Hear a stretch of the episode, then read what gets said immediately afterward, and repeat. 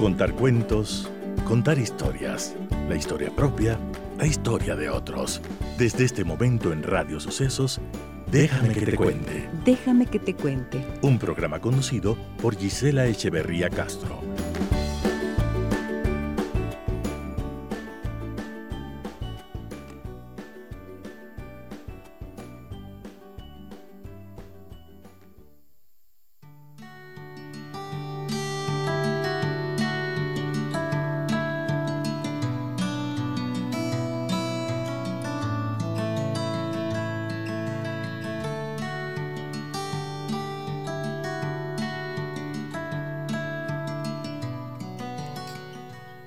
Tan frágiles como todos.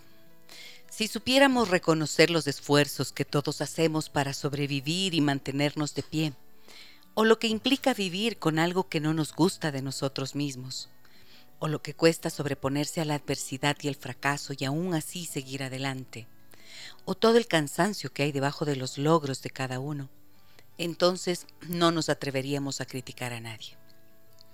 Si pudiéramos reconocer la angustia que genera la culpa y que el principal y más temido juez es el que llevamos dentro, ese que con voz dura y hasta con las peores palabras nos recrimina constantemente los errores cometidos, las oportunidades perdidas, los esfuerzos no realizados y las decisiones equivocadas, entonces no nos atreveríamos a subirnos en una cúspide de supuesta perfección ni juzgar a nadie. Si lográramos reconocer que las explosiones de ira lastiman y causan heridas a quienes las reciben, crean distancias difíciles de superar, terminan por romper la confianza y acaban con el amor y las relaciones, entonces no nos daríamos el lujo de descargar la ira sobre nadie. Si supiéramos que todos somos vulnerables, que no hay vidas ni personas perfectas y que todos tenemos miedos e inseguridades, entonces quizás exigiríamos menos y seríamos menos duros, suavizaríamos la mirada y cuidaríamos las palabras, porque una vez soltadas al viento no se pueden recoger. Si pudiéramos reconocer la fragilidad propia, seríamos más compasivos con los demás. Bienvenidas y bienvenidos a nuestro programa. Este texto lo pueden encontrar en eh, www.giselecheverria.com.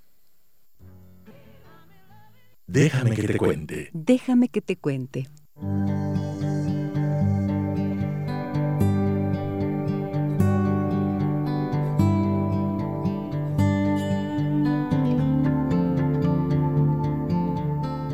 Muy buenos días, amigas y amigos de Radio Sucesos. Qué gusto estar nuevamente junto a ustedes. Bienvenidas y bienvenidos a nuestro programa. Empezaba yo eh, haciendo estas reflexiones acerca de mm, qué pasaría si nosotros tuviéramos la capacidad de reconocer las dificultades, los esfuerzos que los demás hacemos y que los demás hacen, perdón, y que nosotros mismos hacemos. Quizás entonces seríamos más compasivos, yo pienso. Y esto es una reflexión que hago basada en la observación que tengo constantemente de mm, la facilidad con la que generalmente se puede juzgar a los otros, ¿no? Siempre creo que es importante cuestionarnos, cuestionarnos qué tan severos jueces somos para nosotros mismos, porque en la medida que nos atacamos y nos eh, y somos poco compasivos con nosotros mismos, entonces seremos mucho más severos con los demás y hasta crueles.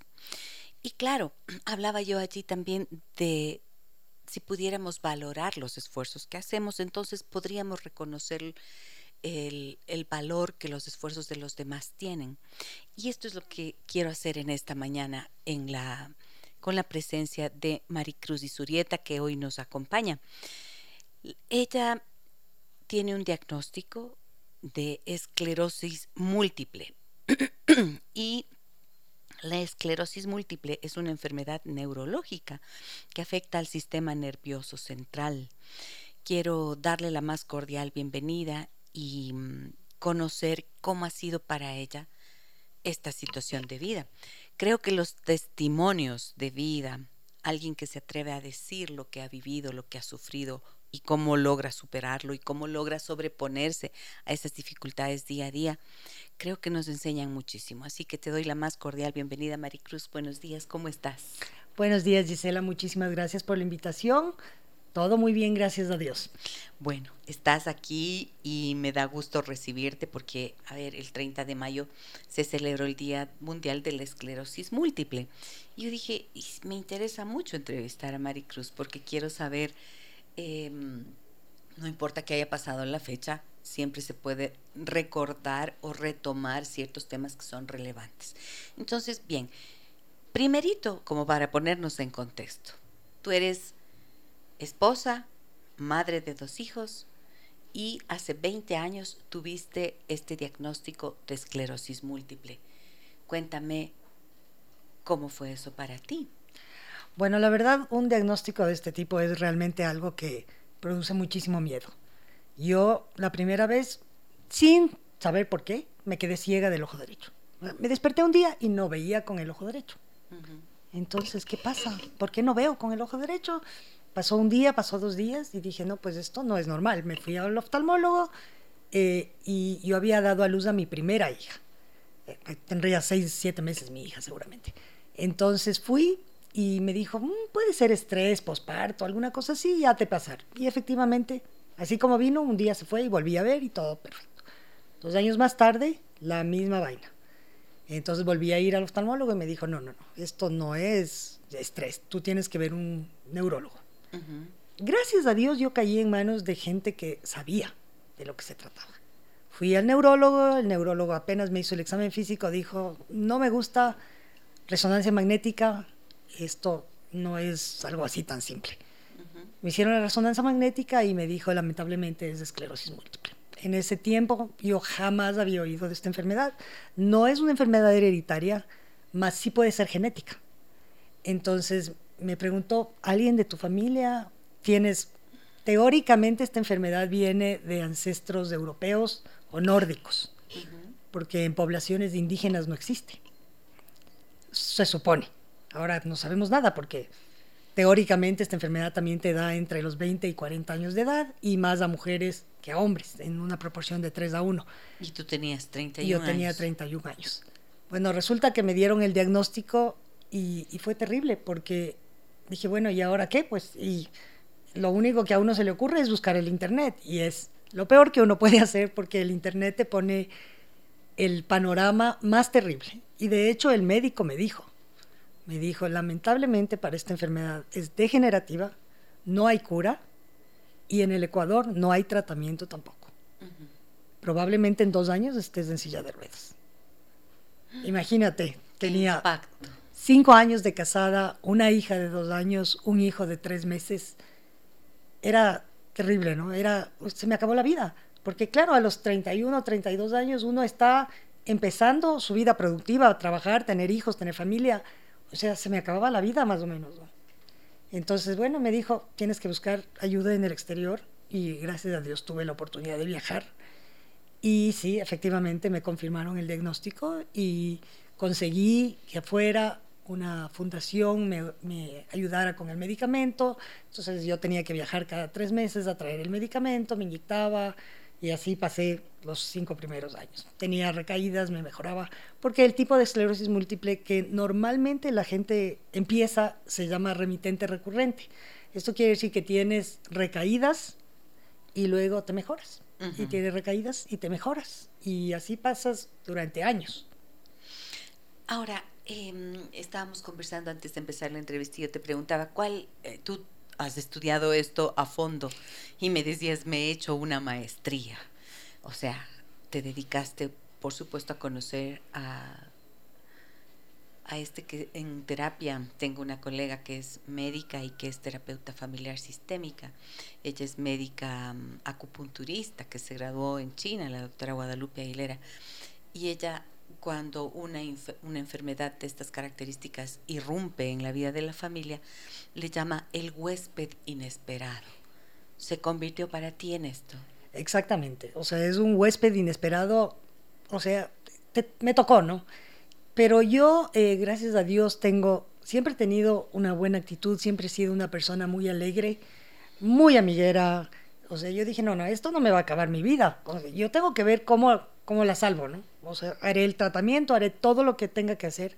Yo siempre fui muy deportista, yo era nadadora y la natación es un muy buen deporte para esta enfermedad, porque primero tienes movimiento muscular completo y segundo no tienes la fatiga de estar parado. Cuando estás en el agua estás flotando. Entonces yo seguía nadando y eso me mantenía muy bien. Y me metí a investigar todas las terapias alternativas, he hecho todo lo que te puedes imaginar y nada me ha servido. Para curarme, nada, porque no tiene cura. Pero yo creo que sí, sí ha ayudado mucho. Yo creo que eh, la influencia de la familia es muy poderosa. De la familia, de los amigos, es muy poderosa. Yo tenía dos hijos pequeños por quienes tenía que luchar. Yo decía, no, no, no, ¿qué? ¿cómo yo voy a estar en silla de ruedas si mis hijos están aprendiendo a caminar? No, yo tengo que caminar por lo menos hasta que mis hijos se gradúen. Y aquí estoy, todavía camino, a veces con bastón, a veces con andador y a veces sin ayuda total. Es decir, que tienes momentos en los que se vuelve más complicado y hay otros en los que estás mejor. Sí, correcto. Bien, ahora, eh, ¿cuál es, además de esta pérdida de la visión del ojo derecho que tuviste en dos ocasiones y eso te lleva a la, a los, al diagnóstico en realidad con el neurólogo, ¿qué otros síntomas presentaste? La tercera vez, porque a mí me ha dado una crisis cada año durante los primeros 16 años de la enfermedad. Las crisis a mí me dieron, las dos primeras fueron esta neuritis óptica que fue pérdida de la vista. Desde la tercera en adelante yo me quedé prácticamente paralizada del cuello para abajo. No es una parálisis como tal, pero la la pesadez para mover el cuerpo era como estar paralizada, porque yo para poder levantar un brazo era terrible. No me podía parar, no podía caminar, no podía levantar los brazos, no podía sostener a mi hijo para darle de lactar. O sea, era terrible, era terrible. Y claro, el tratamiento es ese rato al hospital, cortisona, un gramo diario a la vena, una semana, y luego salía de ahí, pasaba unos dos, tres semanas y me recuperaba perfectamente bien, como que no hubiera pasado nada. Volvía a mi vida normal. Y eso me pasó durante siete años seguidos. ¿Y qué pensabas tú viéndote así? ¿Qué eran tus pensamientos del momento en que, por ejemplo, se te imposibilitaba amamantar a tu bebé? ¿Qué era lo que te venía a la cabeza? Claro, yo tenía un miedo terrible tenía un miedo terrible y decía, Dios mío, ¿cómo voy a vivir así? O sea, mis hijos me necesitan, mi esposo me necesita, mi familia me necesita. Eh, lamentablemente para ese tiempo también mi hermana cayó con una enfermedad muy terrible que es eh, mieloma múltiple. Ella luchó cuatro años contra este cáncer y no la pudo, no la pudo vencer. Entonces era, por un lado, mi hermana fallecía, mi hermana tenía todo esto y yo también tenía esta enfermedad entonces era terrible para mis papás. Imagínate cómo sería para los papás tener dos hijas enfermas. Entonces era todo terrible. Pero poco a poco yo me fui acostumbrando y dije, ah, no, esto es juego de niños. Pues yo me pongo mal un mes al, año y luego me pongo bien y seguimos tranquilos. Entonces, vamos. Tengo una crisis de un mes versus 11 meses que estoy bien. Claro, entonces decía, bueno, ya, si la medicina no era muy divertida porque tenía que inyectarme cada semana interferones. Y claro, los, medicamentos, cualquiera que sea, siempre tienen efectos secundarios. Pero luego la enfermedad como que empezó a avanzar más y uno de los síntomas más fuertes de esta enfermedad es la fatiga. Es una fatiga que cualquiera dice, bueno, si estás cansada, descansa. es que no es una fatiga de descansar, es una fatiga de uno no puede mover el cuerpo. O sea, ya yo camino una cuadra y después no puedo dar un paso más. Y no es que hazlo, haz el esfuerzo. No puedo. O sea, es como que el cerebro no manda el mensaje y ya no se puede. Ahora, ¿esta fatiga era un síntoma que tú tuviste quizás previamente a estos episodios iniciales que te condujeron al neurólogo o vino posteriormente? la verdad, yo creo que yo tenía esclerosis múltiple desde hace mucho antes. Porque, por ejemplo, en mi caso, y es el caso de la mayoría de pacientes con esclerosis múltiple, a mí el calor me hace pésimo a mí cuando hace calor yo soy como chocolate, digo, no me derrito, o sea, no puedo levantarme, no puedo pararme, cuando hace calor me afecta terriblemente. Y yo me acuerdo cuando era niña, eh, íbamos a un club que había, que tenía una piscina muy caliente, que era como un jacuzzi, muy caliente. Y mis hermanos se metían a esa piscina y gozaban, y yo me metía a esa piscina y me sentía pésimo, y decía, no, no puedo, yo no puedo estar aquí, no puedo estar en el calor. Ahora, eh, por lo tanto, tú supones que esto ya venía de antes. Entonces dijiste, no es hereditario, pero sí es congénito. O sea, hay algo, alguna, alguna condición específica que, con la que tú piensas que naciste y que esto fue que se desarrolló en algún punto. No congénito, sino genético. Genético. Genético. Yo creo que, a ver, a mí me dio cuando, cuando era niña, como al 90% de la población me dio varicela y luego me dio herpes zóster en el oído, por lo cual perdí la audición, esto fue a los siete años. El, virus del herpes y de la varicela son el mismo virus mutado, de todo lo que yo he investigado, ¿no? Y al parecer, esta es la razón por la que el sistema inmune se queda confundido, porque la esclerosis múltiple es una enfermedad autoinmune donde el sistema inmune, en vez de atacar a los virus y las bacterias, decide atacarse a sí mismo. En este caso, a la mielina que recurre a los nervios. La mielina eh, es como, los nervios son como cables eléctricos, ¿no? Que envían los impulsos del cerebro al cuerpo y viceversa. Eh, la mielina es lo que hace que el, mensaje vaya así como por una carretera bien pavimentada. En la esclerosis múltiple, las defensas se comen esta mielina y causan baches, como quien dice. Entonces, el mensaje del cerebro hacia la periferia y viceversa no va con la velocidad que tiene que ir. Entonces, es una milésima de segundo que tiene ese retraso pero claro, por ejemplo, yo, yo les digo, ustedes simplemente se paran y caminan. Y yo el rato que me paro y quiero caminar, tengo que concentrarme y pensar que tengo que mover la pierna y caminar hasta que entre en ritmo y después ya. Entonces es chistoso porque cuando yo me paro y alguien me está hablando, le digo, espérate un ratito, no me hables porque no puedo hacer las dos cosas, tengo que concentrarme en caminar. Entonces todo eso ese esfuerzo extra que hace el cerebro produce mucho cansancio, mucha fatiga. Ok, ahora, esta intermitencia entonces, o este retraso en la señal que emite el cerebro a todos los nervios periféricos que decías, significa también vivir con dolor. Exactamente. Es, eso es otro, que son los síntomas invisibles, ¿no? A la, a la esclerosis múltiple se le llama la enfermedad de las mil caras, porque tienes mil síntomas que se pueden parecer a cualquier otra cosa. Por eso el diagnóstico es difícil y tienes que ir donde un médico que medio sepa de lo que se trata para que te diagnostique rápido, que gracias a Dios fue mi caso. Porque hay personas que pasan años sin diagnóstico, como va y viene, va y viene, va y viene, entonces dicen nada, nada, hace nada. Entonces, sí, el dolor es uno de los síntomas terribles. A mí me duele todo. Te duele todo. Me duele todo. Entonces, un día me duele el brazo, otro día me duele la pierna, otro día me duele el, brazo y la pierna y el cuello y la espalda. Entonces es chistoso porque, claro, las personas que están a mi alrededor al principio eran, pero, o sea, esta chica es hipocondríaca, ¿no? O sea, todos los días le duele algo y el dolor no es visible. Entonces yo, un poco, yo creo que la persona con esclerosis múltiple se acostumbra a vivir con el dolor. Entonces yo, por, ejemplo, ya me acostumbro, o sea, cuando yo me quejo de que me duele es porque realmente ya está sobrepasando el límite del dolor normal con el que Al que estás acostumbrada ya. Pero es que esto me parece tremendo porque vivir con el dolor es durísimo. Es durísimo. Es durísimo. ¿Qué ha significado para ti acostumbrarte a esto, a vivir con el dolor? Bueno, es una condición que yo creo que el, cuerpo y el ser humano somos seres de costumbre realmente. Entonces, para mí no es tan grave ya, porque ya, o sea, hay dolores. ¿Tomas medicación? ¿Tomas analgésicos? Tomo analgésicos cuando el dolor ya es insoportable.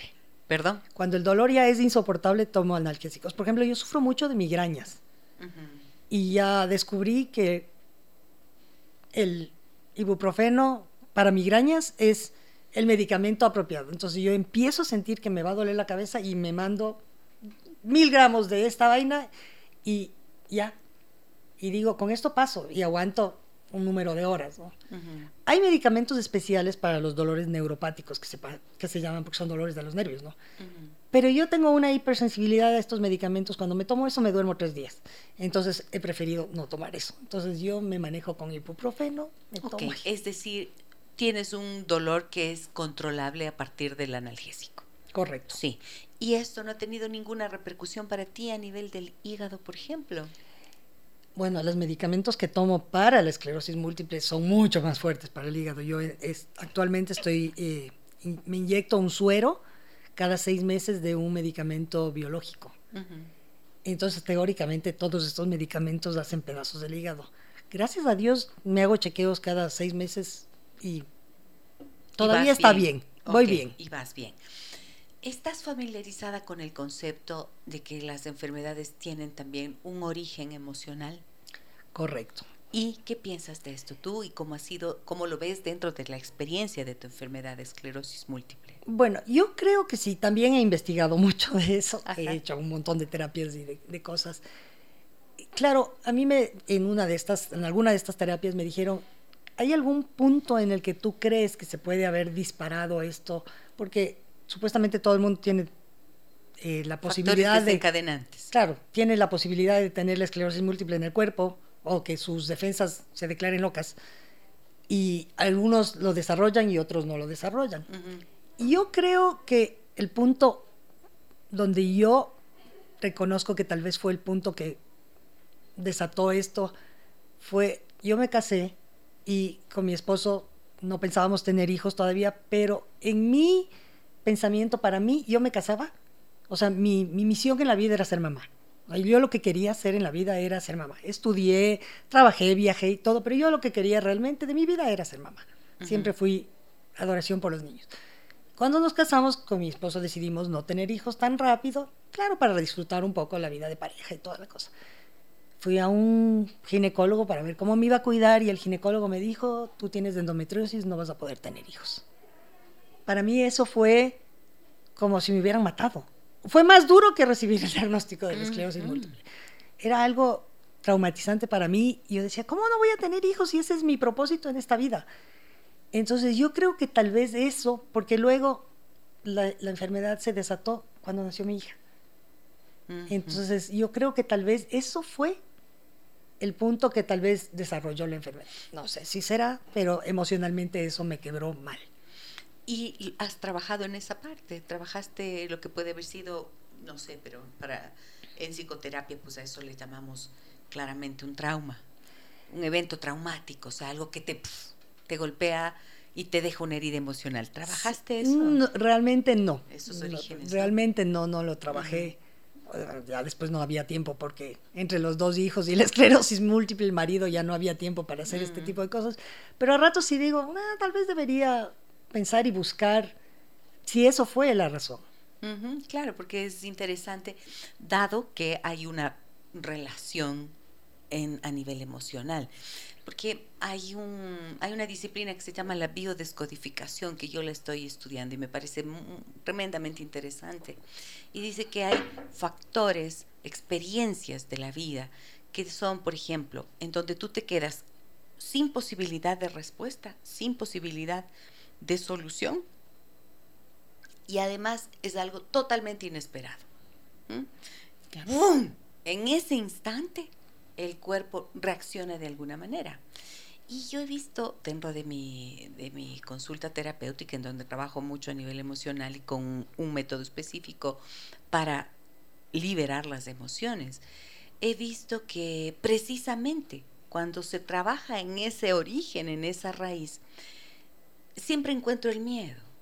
Y el miedo es un gran paralizante. Y entonces muchas veces yo veo que esta respuesta del cuerpo suele ser muy equivalente a esa emoción. Es decir, ¡ah! esclerosis múltiple, ¡pum! Empiezas a paralizarte. Y el origen será, es una hipótesis, ¿no es cierto? Manejamos solamente hipótesis, pero ¿y no tendrá que ver algún hecho inesperado en el que te quedaste sin capacidad de respuesta y sin solución aparente y de repente ese miedo fue tan potente que tu cerebro reacciona de esta manera? Pues no lo sé. He trabajado, no sé, ¿qué te suena? ¿Qué piensas de esto que te menciono? Totalmente cierto. O, sea, como tú dices, a ver, esta enfermedad te causa esto de, la parálisis, ¿no? No mm. poder moverme, no poder avanzar. Para mí, el momento que me dijeron que no podía tener hijos, me quedé paralizada. O sea, ¿Ves? tal cual. O sea, ¿cómo? Si ese es el sueño de mi vida, eso es lo que yo, ese era mi propósito de vida. Nací para eso. Nací para eso. ¿Cómo así no voy a poder tener hijos? Entonces yo sí creo y me, me encantaría hablar contigo de esto y de pronto hacer algún tipo de terapia de pronto por ahí está la cura, esta Hacemos, hacemos, y luego volvemos a hablar aquí al aire para ver cómo nos fue. Chévere, sí, chévere, sí, claro. Comprometida. Comprometida. Muy bien.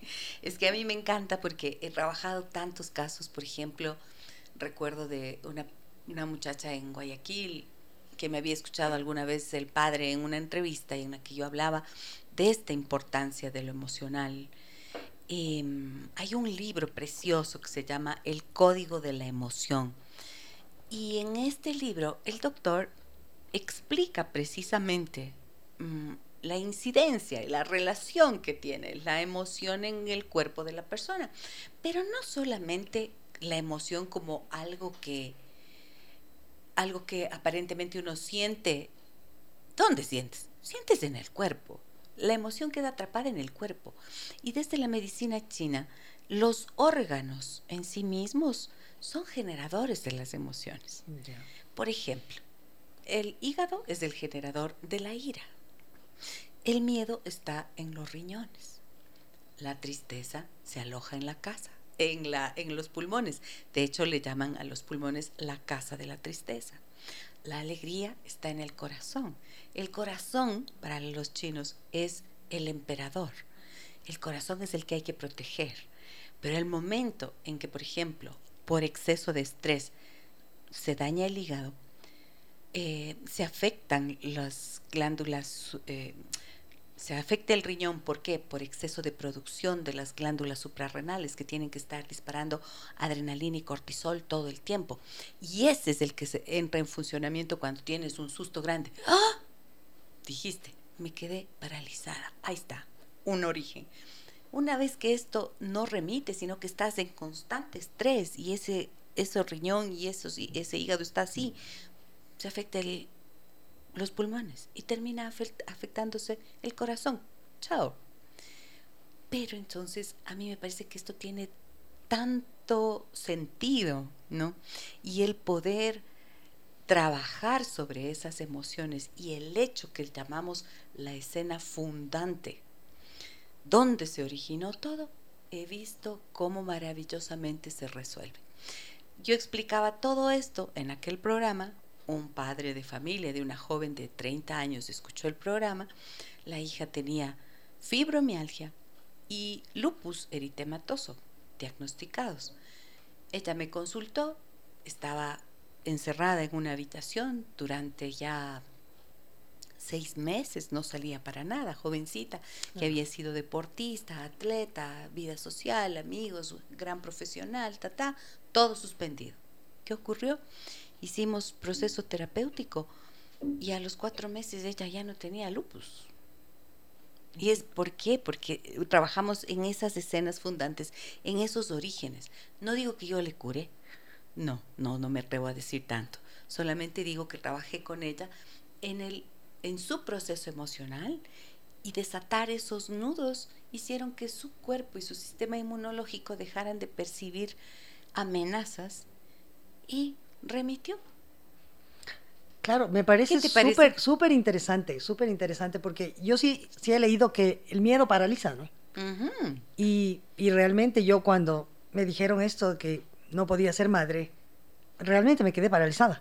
O sea, me quedé, o sea, no, pues esto no era mi plan de vida. Y la enfermedad es precisamente eso, ¿no? O sea, un poco como que te quedas paralizada, las piernas no se mueven, los brazos no se mueven, o sea, yo no puedo avanzar. O sea, me, quedé ahí, ahí me quedé sembrada.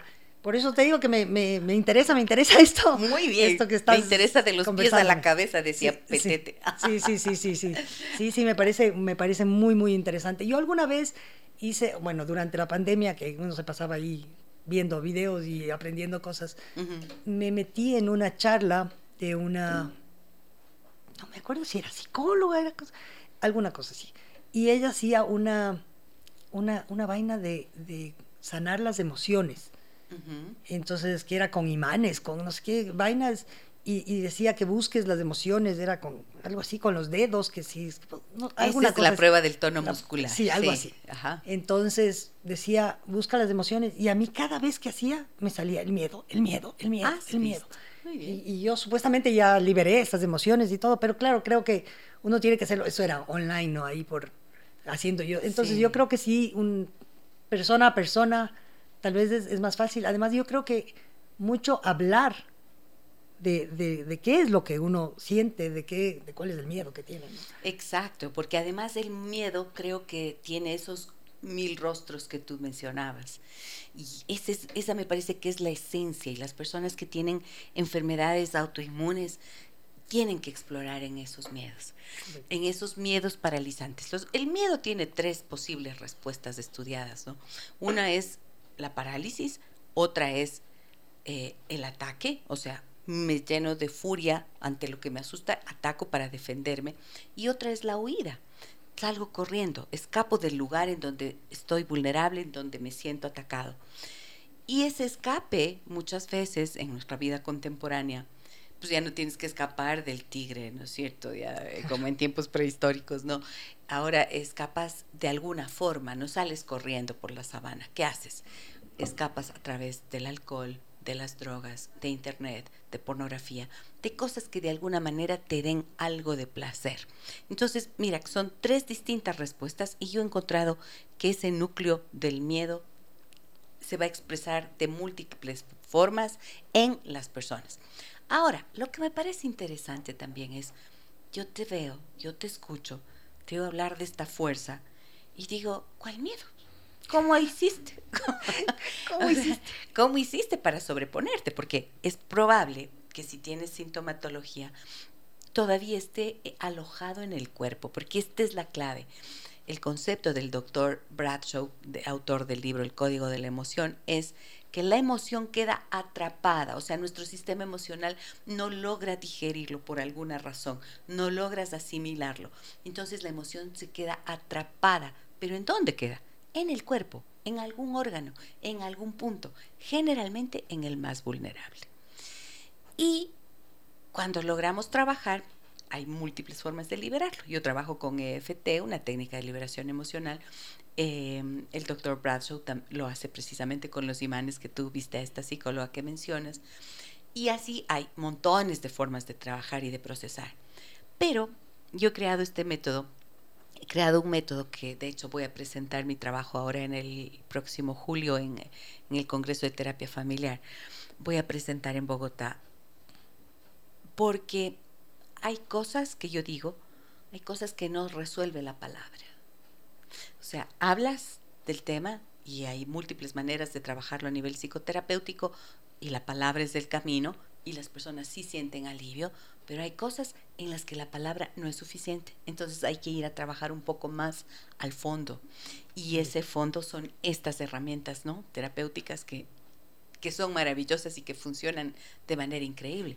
Entonces yo digo, yo lo que vi ahora que te escucho y que te conozco, Maricruz, o sea, es una persona gigante, ¿no es cierto?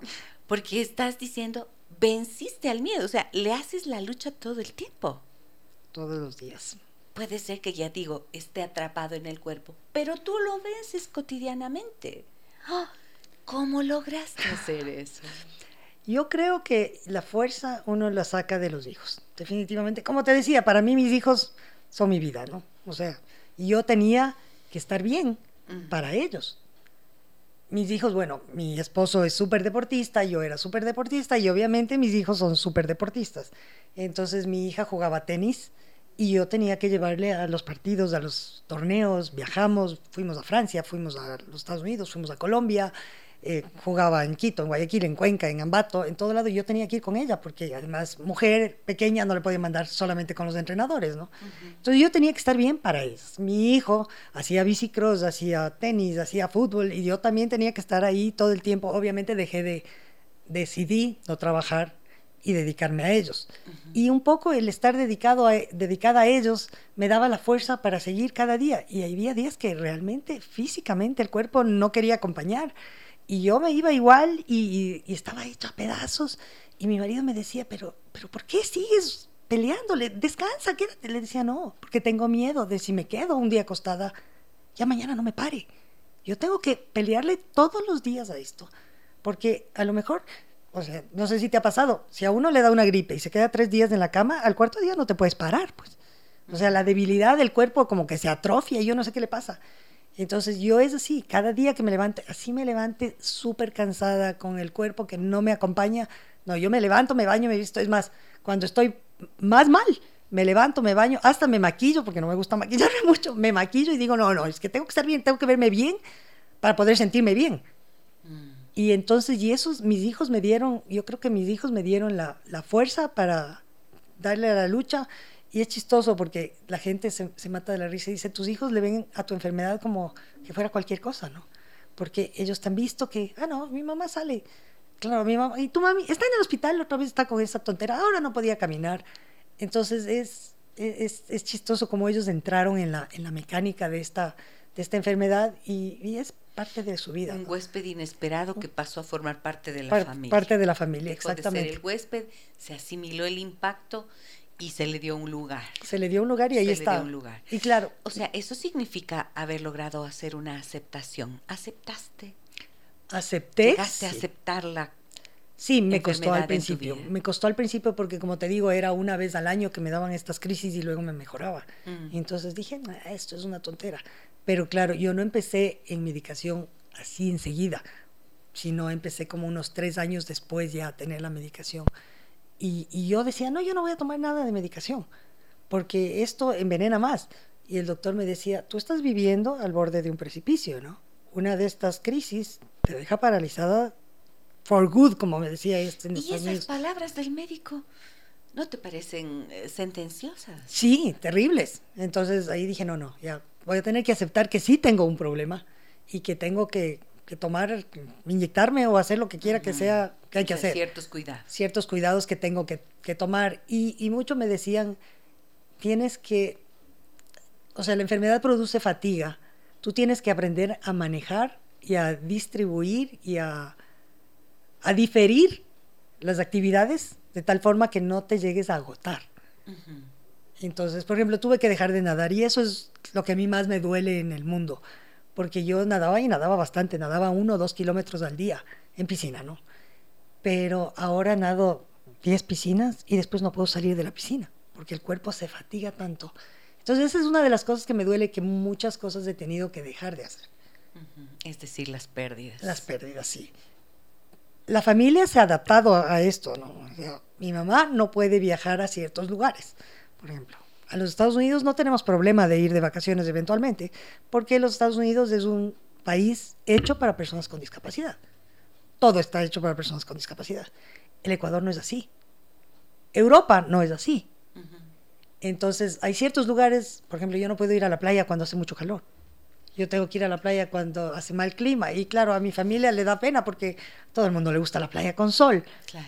Y entonces es, pero es que yo no puedo, es que entonces, claro, todos tratamos de coordinar las cosas para que yo no, me ponga mal. Las pérdidas. Sin embargo, mira, que dijiste algo tan interesante, ¿no? Maricruz, dijiste, mis hijos son mi vida. Cuando te pregunto, ¿cómo lo venciste? O sea, ¿cómo vences al miedo cada día? Primero, yo veo como una rebeldía. ¿no, no me de dejar. No me de dejar. no me de dejar. Esa rebeldía, eso significa fuerza de voluntad, ¿no es cierto? La fuerza de voluntad nunca yo he visto que tenga una fuente diferente, un motor distinto al amor. El amor, ese es el que te da siempre la fuerza de voluntad para hacer lo que sea necesario. Y el amor es el opuesto del miedo. Entonces, esa es la fórmula que has usado. Claro. El amor siempre vence. ¿Vence a qué vence? Vence al miedo. Si ese es el enorme enemigo al que tenemos que vencer. Y tú lo haces todo el tiempo. Todo el tiempo. Todo el tiempo, sí.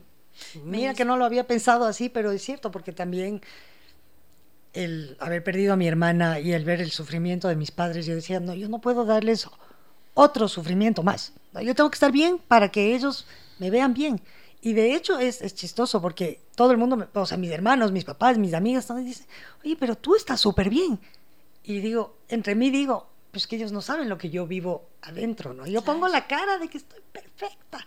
Y cuando realmente me siento mal, me, me aíslo, me quedo en mi casa, mm, hablo por teléfono, lo que sea, pero no salgo. Porque digo, no quiero que me vean Mm. mal porque no quiero que el resto de gente sufra por mí. Y eso te iba a preguntar, ¿alguna vez te das el permiso de descansar? No. ¿No? No. No, no. O sea, hay veces que sí. Por ejemplo, es, chistoso. Yo tengo, yo soy como un celular. Digo, así poniéndole en la, práctica, ¿no? Soy como un celular que tiene la batería dañada. Entonces me despierto con la batería cargada alrededor de las 12, 1, 2 de la tarde. Y yo ya tengo que acostarme y conectarme otro ratito a la energía para aguantar la tarde. Entonces me conecto un par de horas, descanso y luego puedo seguir haciendo. Pero por ejemplo, si yo tengo por decirte, una, una fiesta en la noche o algo así, yo tengo que pasar todo el día prácticamente acostada haciendo lo menos de trabajo para poder aguantar la farra de la noche, porque si no, no hay forma de, de llegar a, a, pararme para ir en la noche a un evento. Entonces, claro, tengo que administrar, dosificar mi energía. Y claro, estas pequeñas siestas del mediodía me ayudan muchísimo a recargarme. Entonces mis hijos dicen, mami, ya tienes que tener tu power nap. ¿Tu qué? Tu, power, nap. ¿Qué significa? Es una, una siesta de poder. Entonces, es, es, lo que yo me tomo para cargar la batería. Cargar la batería. y, y, y, así, así me manejo, ¿no? Así me manejo normalmente. O sea, si le das pequeñas pausas necesarias al cuerpo, pero la actitud es, es como esta lucha, no me la van a ganar, yo estoy aquí y mi fuerza es el amor. Ahí lo venzo. Ahí venciste el miedo. Así lo has vencido. Correcto. Sí, nunca lo había pensado así, pero sí, tienes razón. Pero suena. El amor, y suena lindo, el amor vence el miedo. Siempre. siempre. Siempre, siempre, siempre. Yo soy una absoluta convencida de eso. Y me gusta creerlo y decirlo y difundirlo porque en la medida en que logramos comprender que ese es el gran opuesto, o sea, ¿quién se opone, qué se opone al amor es el miedo, no es el odio. El odio es un hijo del miedo. Eh, uno empieza a odiar a quien le hace daño y a ese que le hizo daño uno le tiene miedo. Entonces lo odias y quieres destruirlo. Ese es la, el principio y esa es la lógica. Y creo que ahí es donde mm, siempre yo digo, si luchamos a favor, no tanto para vencer al miedo, sino a favor del amor, mm, el miedo se deshace solo. Voy a ir a una pausa, amigas y amigos, pero antes quiero leer mensajes que me llegan al 099 556 3990. Me dicen, buenos días, déjame que te cuente, qué interesante tema el que tratan hoy. Yo soy una persona que tiene una enfermedad autoinmune y me parece muy importante que se expongan los síntomas de las personas que tenemos estas enfermedades porque no son visibles. Y es verdad, la gente no tiene empatía hacia estos síntomas porque piensan que solo es poner de parte y no es así. En cuanto a que el origen es emocional, estoy completamente de acuerdo, son detonantes, pero no debemos olvidar que existen síntomas y evidencias en el cuerpo que nos demuestran que también es fisiológico. Un abrazo y felicidades por el programa. Soy Catalina. Muchísimas gracias, Catalina. Claro, claro, claro, es que no podemos separar lo físico de lo emocional o de, de lo psicológico. No, no, esto no es posible porque somos seres indivisibles. Todo está junto, claro que sí. Gracias, Catalina, por tu mensaje. Buenos días, excelente el tema de hoy. Me dicen felicitaciones a la invitada por visibilizar este tipo de enfermedades tan complicadas. Mi admiración y respeto. Soy Julia. Voy a la pausa, vuelvo enseguida con Maricruz y Surieta, quien hoy nos da su testimonio de vida, viviendo con esclerosis múltiple, mm, basando su fortaleza, su voluntad su fuerza de voluntad en el amor, que es lo que siempre lo vence todo. Volvemos enseguida. Déjame que te cuente un encuentro que nos humaniza.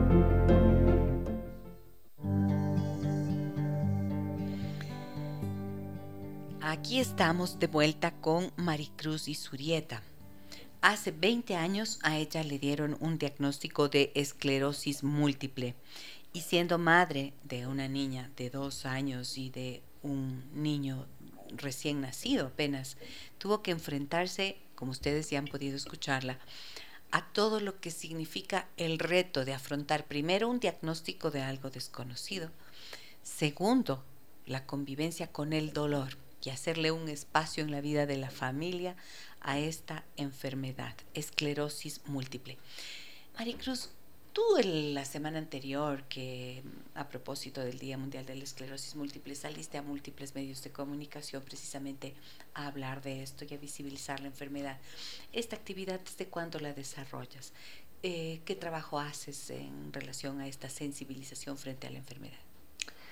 Bueno, hace, a ver, en el 2018, un grupo de pacientes eh, tuvimos que lamentablemente eh, tener un un juicio contra el Estado por eh, este asunto de las medicinas. Porque lamentablemente, o sea, no lamentablemente, en nuestra constitución el Estado garantiza la salud de todos los ecuatorianos.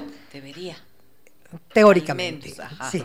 Pero con esta ley de la subasta inversa y toda la vaina, se compran medicamentos que no son los adecuados, se compran copias. No, no digo genéricos, porque hay genéricos de muy buena calidad. Pero hay copias en este tipo de enfermedades complicadas que causan discapacidad en personas jóvenes, como tú sabes. Hay un medicamento que es, nosotros no, nunca peleamos por una marca, nosotros peleamos por calidad. Entonces ganamos el juicio, a la final no, no sirvió de nada porque nos siguieron dando, o sea, le siguieron dando a mis, a mis colegas, que les llamo yo, el medicamento eh, copia que no tiene estudios de bioequivalencia, o sea, no, no le sirve. Y de hecho causa mayor discapacidad, ha causado muchísimo daño. Entonces un grupo de pacientes, tres pacientes para ser exactos, nos, nos unimos, tres pacientes, y dijimos, ok, vamos a hacer una asociación de pacientes con esclerosis múltiple y enfermedades desmielinizantes, que se llama APMD. Nos unimos y ya legalmente estamos conformados desde el 2019 y nuestra misión es visibilizar la enfermedad para que las personas que tienen estos diagnósticos tengan una mejor calidad de vida. Ayudarles. Lamentablemente nosotros no tenemos los medios económicos para ayudarles a conseguir la medicina, pero sí podemos ayudarles porque en grupo se logra más que solo. O sea, cada uno, cada uno tiene que pagar abogado, seguirle juicio al Estado y todo. Pero ya en grupo es como que somos, a pesar de que somos poquitos, y yo siempre les digo, no somos muchos, pero somos machos, porque le peleamos a esta enfermedad. Y Así es. entonces el estar juntos hace que podamos visibilizar más la enfermedad.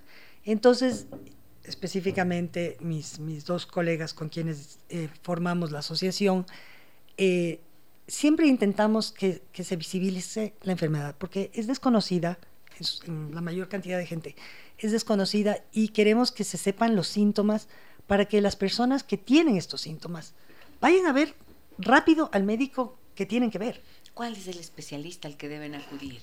para, para esclerosis múltiple, el especialista es el neurólogo. Pero hay diferentes síntomas, como te digo, por ejemplo, yo siempre digo, ok, una neuritis óptica, dirán, ¿qué es una neuritis óptica? Ok, visión borrosa, pérdida de la visión de un ojo o de otro, eh, visión eh, que se les va, se les tuerce el ojo, eh, visión que como que se les cansa la vista de uno o de los dos ojos, amortiguamiento de manos, de piernas, apareces un día amortiguado la mano y dices, dormí mal, pero esto se mantiene un día, dos días, tres días, ya, después desaparece y después te vuelve a dar, y así te vuelve a dar. Ojo, puede ser, puede ser que no, pero puede ser que sí. Es mejor que lo descartes. Es mejor que lo descartes. Entonces, ve a un neurólogo. O un día estás caminando y el pie se te queda caído, que se llama foot drop, que es el síndrome del pie caído. Que uno trata de, de levantar la pierna y el pie se queda caído, y cuando el pie se queda caído te hace que te tropieces y te caigas. O pérdida de equilibrio. O dolor en cualquier parte entonces, un dolor que un día me duele el hombro, otro día me duele la rodilla, otro día me duele el brazo. A ver, esto no es normal. O sea, la gente no vive con dolor porque sí, algo raro hay. Entonces, cuando son este tipo de síntomas, o por ejemplo, otro síntoma sensitivo que es súper importante, es que sientes como la piel, como que te hubieras quemado de sol, sin razón alguna. Entonces yo sentía, por ejemplo, la parte de los hombros, pero como que me hubiera un, un, ardor terrible, como que me hubiera quemado de sol. Pero decía, pero si no he recibido sol, pues como... Y, una sensibilidad en la piel que el, agua de la ducha dolía. Entonces, no, pues esto no es normal. Estos síntomas raros que se repiten. Entonces, ojo, vean a un neurólogo. lo mejor que te pueden decir es que no tienes. Obviamente uno no quiere tener este diagnóstico. Claro. Pero si es que lo tienes, mientras más rápido entres en un tratamiento de calidad, mejor pronóstico tienes. Correcto, claro. Como en todo, ¿no? Cuando actúas a tiempo, puedes encontrar solución. Porque lo que nos decía Catalina es real. Eh, hay un origen emocional y como decía, somos, múltiples cuerpos, físico, eh, a ver, biológico, psicológico, emocional. Sí, todo eso está claro. Pero claro, si es que, por ejemplo, el bloqueo emocional, partiendo de lo emocional, persiste por demasiado tiempo, el cuerpo físico ya se daña, se afecta el órgano. Entonces, a veces esto puede ser mucho más difícil. Por eso la importancia de lo que acabas de mencionar. Ok, entonces haces este trabajo a través de esta fundación y pusieron el juicio al Estado y... Ganamos el juicio, pero no se ha cumplido. Porque en la sentencia del juez decía que el hospital público de la red, de la red pública o el hospital del Estado tenía que tener los dos medicamentos en stock. El original y la copia. Pero en nuestro país el médico nunca puede diagnosticar, ni siquiera los médicos privados pueden diagnosticarte dando una marca de un medicamento. Eso está en contra de la ley. Entonces te ponen el compuesto activo. Entonces el compuesto activo, el médico te pone el compuesto activo que tienen que darte y vas a la farmacia del hospital público y te dan la copia. Entonces yo decía, no, no, esto no está bien, porque el médico primero no puede decir a este paciente le dan el original y a este otro le dan la copia. ¿En base a qué? Claro. ¿En base a qué? Eso es discriminación, ¿no? O sea, este paciente me cae mejor y por eso le doy el original y el otro no me cae tan bien y le doy la copia. Eso el médico no puede hacer. Entonces, esto de que tenga los dos medicamentos y el médico decida, esto no funciona así. No es así, el médico no puede decidir a quién le doy qué. O sea, ¿en base a qué? ¿A quién le doy qué? Claro. O sea, ¿en base a qué? Solo su criterio. Es solo su criterio. Entonces, esto el médico obviamente no puede hacerlo, pone el, compuesto activo y en la farmacia nos iban y nos daban la copia. Entonces yo les decía, pero ustedes tienen el original. Entonces así en la investigación que hicimos, obviamente con los, porque era a través de la Defensoría del Pueblo en ese entonces, ellos fueron a hacer una investigación y efectivamente en el hospital existía en stock los dos medicamentos. Había una caja del original y 300 de la copia y les habían ordenado en la farmacia que les den a todos los pacientes la copia para no perder el stock del original. Entonces ellos cumplían la sentencia del juez. Claro. Pero en la práctica no se cumplía, pues porque no nos daban la medicina correcta. Y lamentablemente hubieron muchos, muchos pacientes que recayeron y tuvieron que acceder a otro medicamento que es aún mucho más costoso para el Estado.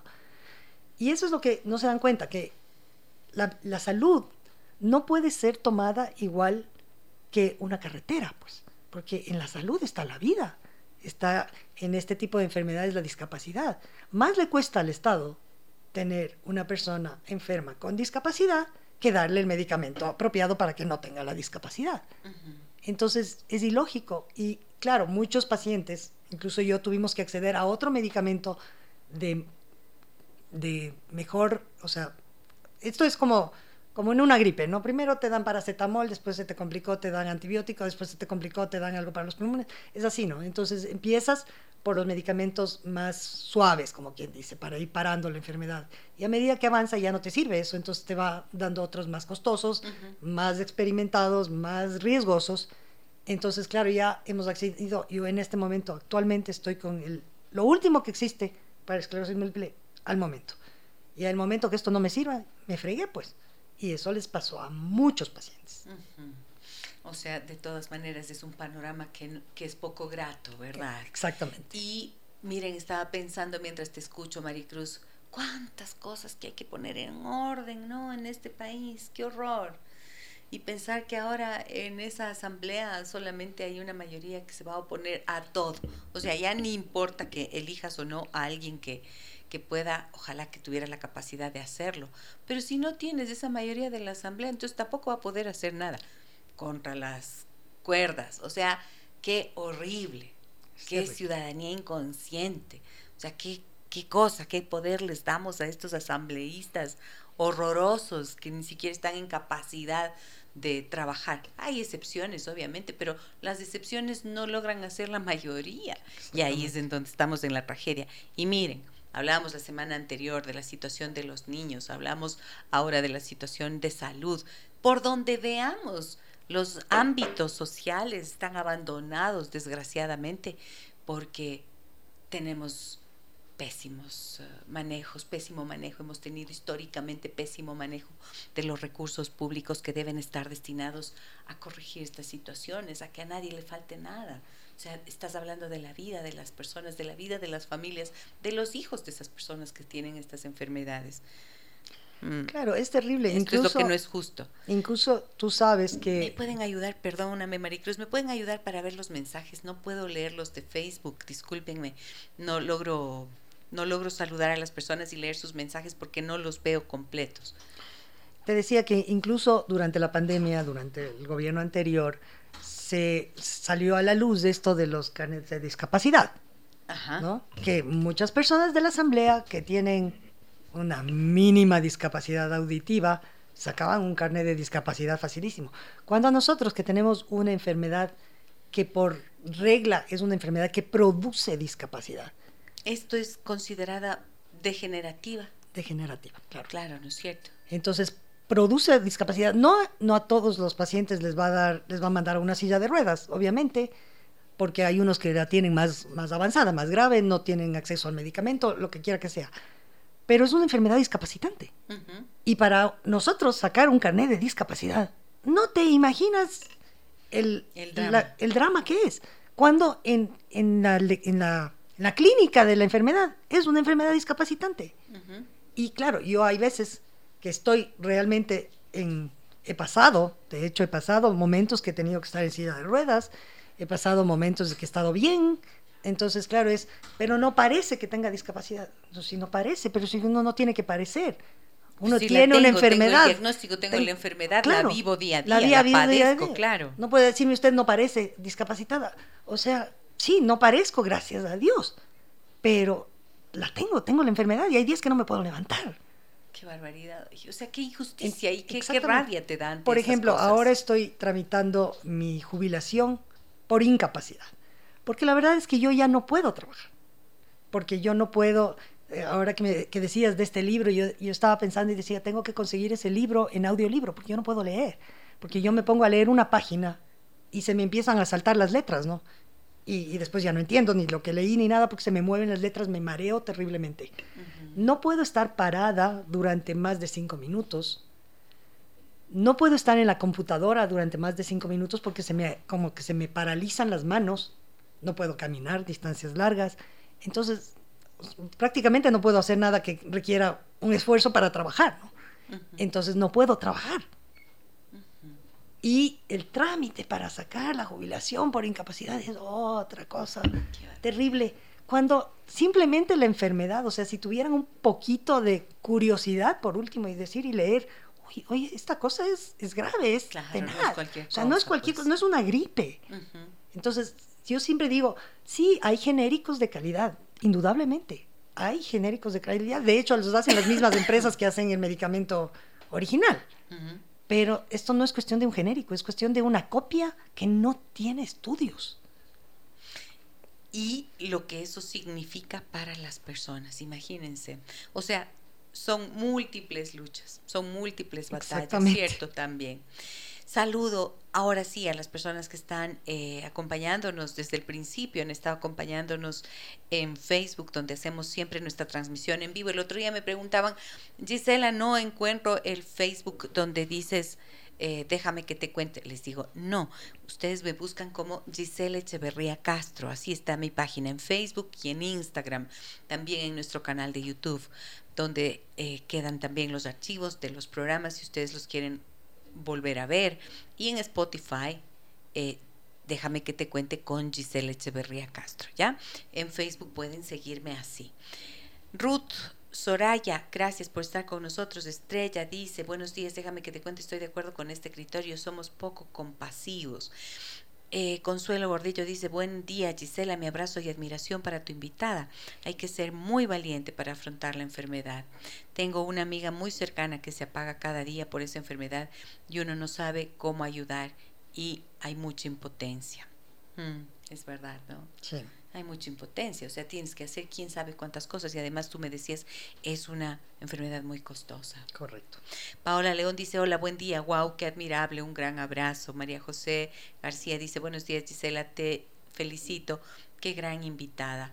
Mi, mi respeto y admiración a Maricruz, esa actitud frente a la vida debemos un poquito tratar de emular. Un fuerte abrazo. Muchísimas gracias por todos los comentarios. Eh, realmente como siempre digo, esto es lo que me tocó. Y uno tiene que lucharle a la vida. Yo siempre, siempre digo que uno tiene que vivir un día a la vez.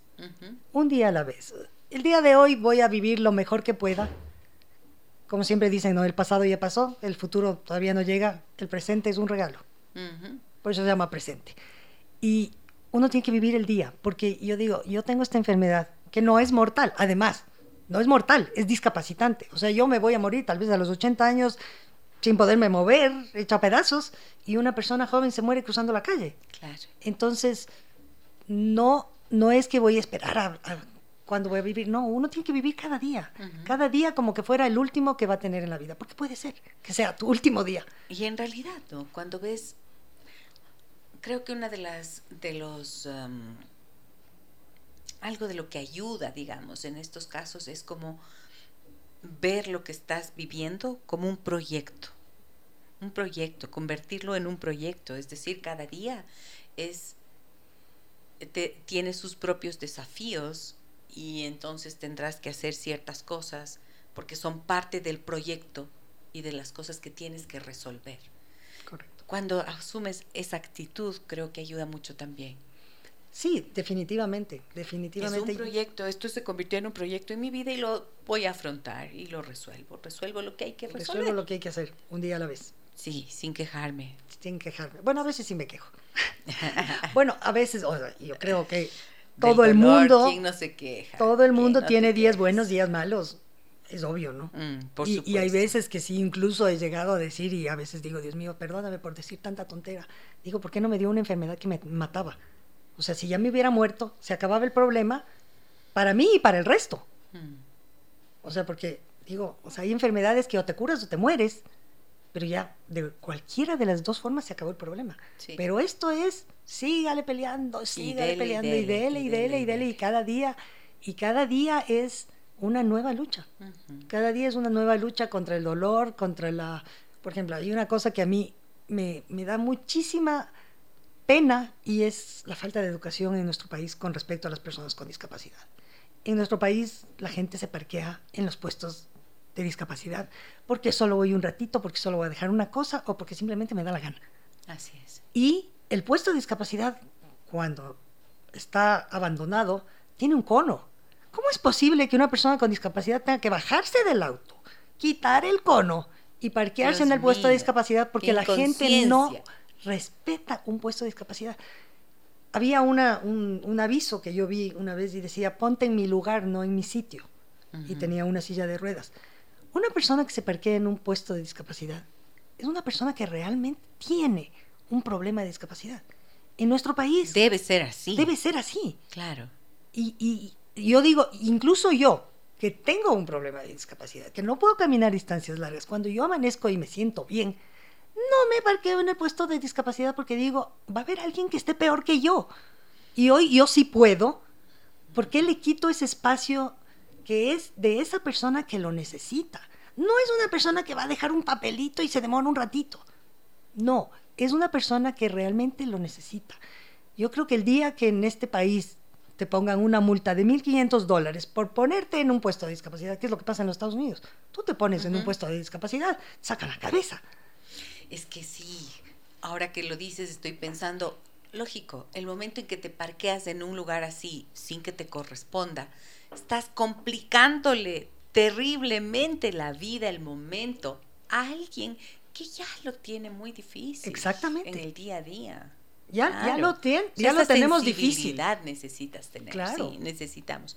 Patricia Rodríguez dice, buenos días, doctor y Maricruz. Qué gran programa, qué testimonio de vida tan valioso. Mis respetos y simpatía a una mujer fuerte, valiente y de actitud admirable. Bendiciones. Muchas gracias. Jen dice, a veces sanas no tenemos esas fortalezas. Es muy motivacional para afrontar todo en la vida.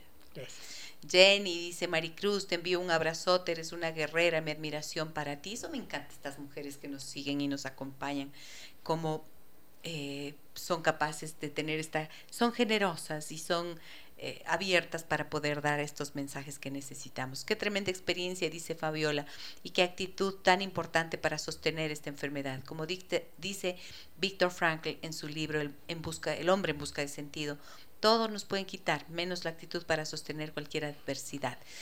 No, nos puede quitar la libertad, dice Franklin. Exactamente. Somos libres para elegir si nos quedamos hechos un guiñapo más o menos, ¿no es cierto? O si afrontamos con actitud guerrera.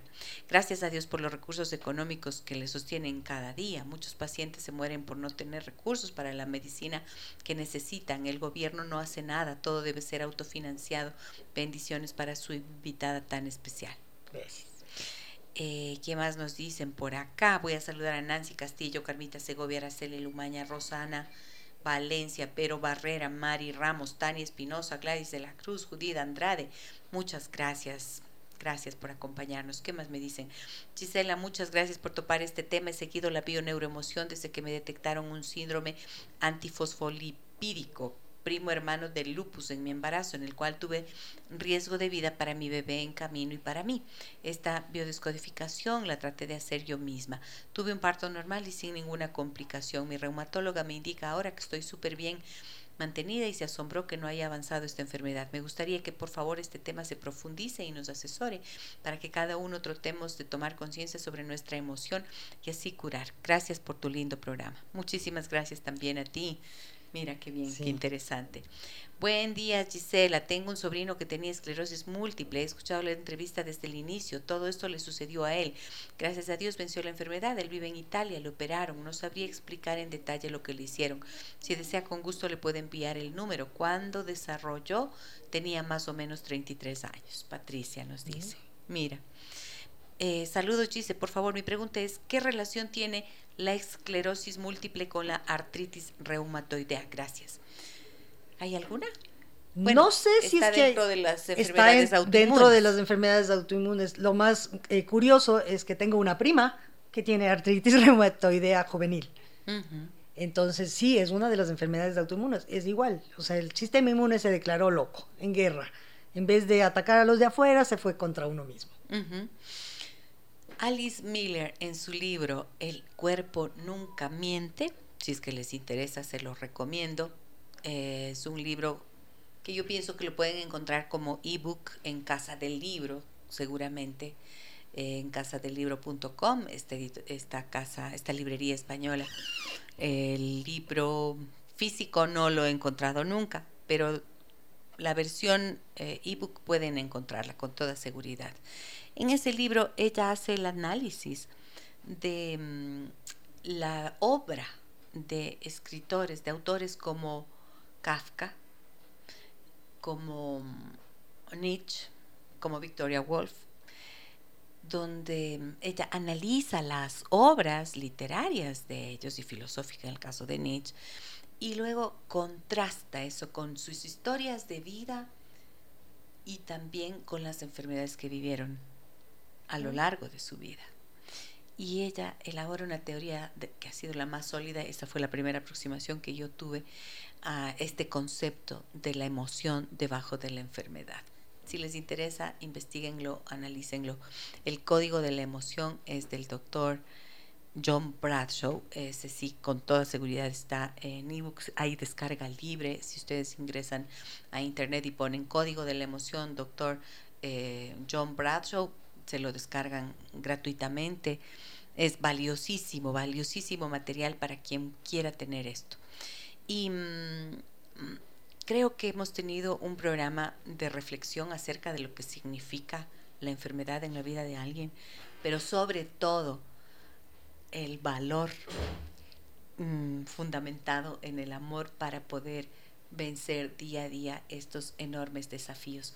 Y como alguien decía acá en los mensajes que nos escribían, Maricruz, a veces somos malagradecidos con la vida, ¿no? A veces cuando no tenemos, o sea, cuando estás con la salud completa, siempre tienes algo de que quejarte. Y cuando la pierdes, eh, de alguna manera se te fragmenta, se te fisura entonces empiezas a ver que sin eso claramente no hay nada o se pierde mucho. ¿Qué les dirías a las personas que, que como dicen esto, a veces estamos, a veces perdemos la conciencia de lo que es realmente valioso en la vida? Claro, yo creo que uno, y yo, y yo lo viví, uno cuando está sano, cuando no tiene mayores problemas en la vida, se queja de todo.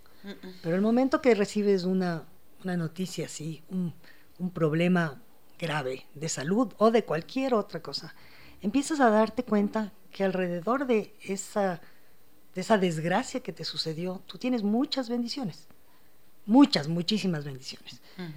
Entonces yo creo que parte de la, de la actitud que yo pueda tener es que yo soy una persona muy agradecida. Yo agradezco todos los días a Dios. El, momento que me paro, digo, gracias Dios mío, porque hoy voy a tener un buen día. Y lo agradezco de antemano como que si lo fuera a tener. Y cuando me levanto y no me siento bien, también le agradezco a Dios y le digo, gracias Dios mío, porque hoy me vas a permitir descansar. y, y yo creo que tengo muchísimas bendiciones a mi alrededor. Simplemente mi familia, mi esposo, mis hijos.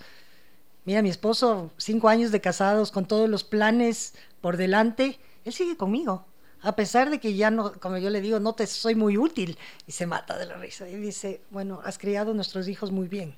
Mis hijos son maravillosos, mi esposo es maravilloso, mis padres, tengo a mis padres, gracias a Dios, sanos, mis hermanos, tengo miles de amigas, amigas, amigos que, que me ayudan, que siempre están pendientes, que siempre, por ejemplo, es chistoso porque yo a veces voy por la calle y, y, como ando así como que me hubiera pegado los tragos. De, hecho, una vez en un centro comercial, te, te cuento esto para que te, te, rías un poco, entraba al centro comercial y el guardia de la entrada me dice, disculpe señor, en ese estado usted no puede ingresar al centro comercial. Y yo, señor, no estoy ebria, esto es el chuchaque de ayer. Pero claro, yo le tomo la vida así, mm. con, mucha, con mucha alegría, con mucha me da chiste. E incluso cuando saqué mi carnet de discapacidad, yo llegué a la casa y dije, felicítenme, ya soy la nueva discapacitada de la patria. Y mi marido me quedaba viendo y me decía, ella lo toma como chiste. Y le digo, pero es que, ¿llorar me va, a ser, me va a servir de algo? O sea, ponerme a llorar, a quejarme, a deprimirme, ¿me va a servir de algo? No. Tengo que lucharle a esto y tengo que poner toda mi buena energía para salir adelante porque esto es lo que me tocó. El amor también contiene humor. Exactamente. El amor también es humor. Y saber reírse de las cosas más difíciles, creo que puede ser, o en los momentos más difíciles, poder reírse de uno mismo, creo que es eh, pura sabiduría. Y sabes qué, quiero expresarte mi, agradecimiento por venir al programa, mi profundo respeto y admiración por tu historia y por el eh, valor basado en amor, como ha quedado claramente demostrado, que hoy compartes con los demás. Estaba pensando mientras te escuchaba que todos podemos dar testimonio de vida en, estas, en estos desafíos que la vida nos trae, ¿no? Y esto es realmente la resiliencia. Resiliencia no es que tengo un, una situación difícil y ya yo supero eso y ya soy resiliente. No, es eso es parte de las fortalezas. Pero resiliencia es poder luego brindarte a los demás, convirtiendo aquello que significó el enorme desafío en tu vida para también tratar de cambiar la vida de los demás. Y eso has hecho al hacer la fundación. O sea, esto que quede claro, esta es la resiliencia. Ahora se usa para todo la palabra, pero hay que entenderla bien. Y este es el concepto. No solo que te hiciste más fuerte, sino que también te has dado a los demás. Muchísimas gracias, Maricruz. Muchísimas gracias, Gisela. Me eh, encantó conocerte. Igual, me ha encantado tu programa y quedas comprometida. Voy a hacer la biodescodificación contigo. Vamos a hacerlo. Vamos, a, hacerlo. y nos volveremos a encontrar para saber cómo te fue. Perfecto, chévere. Muchísimas gracias a todos. Encantada de tenerte en el programa, amigas y amigos. Gracias, como siempre, por participar, por estar pendientes, por escribirnos sus mensajes, por dejarnos conocer sus testimonios también, compartir con nosotros sus historias, reflexionar juntos, conmovernos juntos. Para eso es este programa. Gracias también a quienes están en sus casas, en sus vehículos, en sus lugares de trabajo. No escriben, pero están haciendo parte de esta comunidad. En silencio, desde ese silencio están haciendo parte de esta comunidad de personas interesadas en su desarrollo personal y familiar. Un abrazo muy grande a todos ustedes. Mañana, mañana vamos a hablar, em, ah, voy a tener otro testimonio que va a estar muy lindo, porque vamos a ver cómo se puede salir de una relación. Em, ¿Cómo se puede salir de las relaciones que duelen? ¿Cómo sales del dolor que te deja la ruptura de una relación? ¿No? De eso vamos a hablar. Los espero como siempre, 9 horas con 30. Un abrazo grande a todas y todos. Soy Giselle Echeverría. Hasta mañana. Las historias que merecen ser contadas y escuchadas.